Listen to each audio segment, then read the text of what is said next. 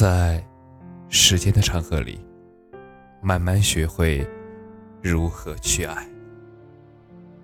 大家晚上好，我是深夜治愈师则是每晚一文伴你入眠。无论身在何方，心中永远牵挂家乡。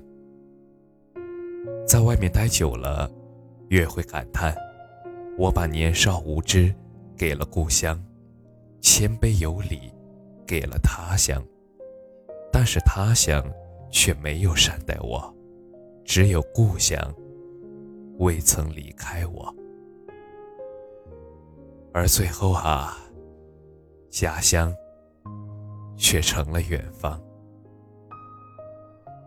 今年是我离开家乡工作的第二个年头。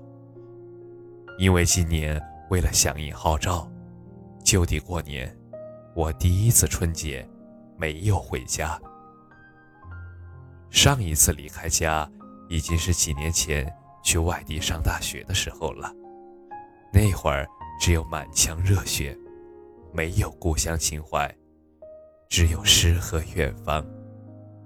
只是想着离开这个生活了十几年的地方。过了几年，回头再看看自己，当时离开的地方，原来叫做天堂。期间回家过一次，发现家乡变化太大了。第一个就是车镇社区，家里的房子越来越高，但是老家的人好像却越来越冷漠，没有以前。那么的热情了。现在看来，并没有那么难以理解，因为城市发展越来越快，大家的生活节奏也越来越快，都在忙碌着各自的生活，少了一份温情，也不奇怪。而最让我难忘的妈妈，白发。越来越多了。在厨房给妈妈打下手的时候，偶然间看见两鬓斑白。这几年我不在家的日子，对她来说，可能已是半生。新的一年，大的愿望没有，我就希望家人能够身体健康，万事顺心。每天都喜笑颜开。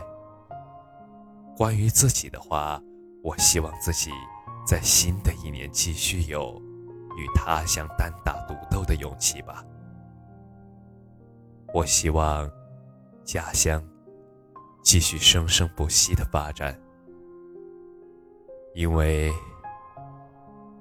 你的孩子正在远方向你眺望。感谢你的收听，晚安。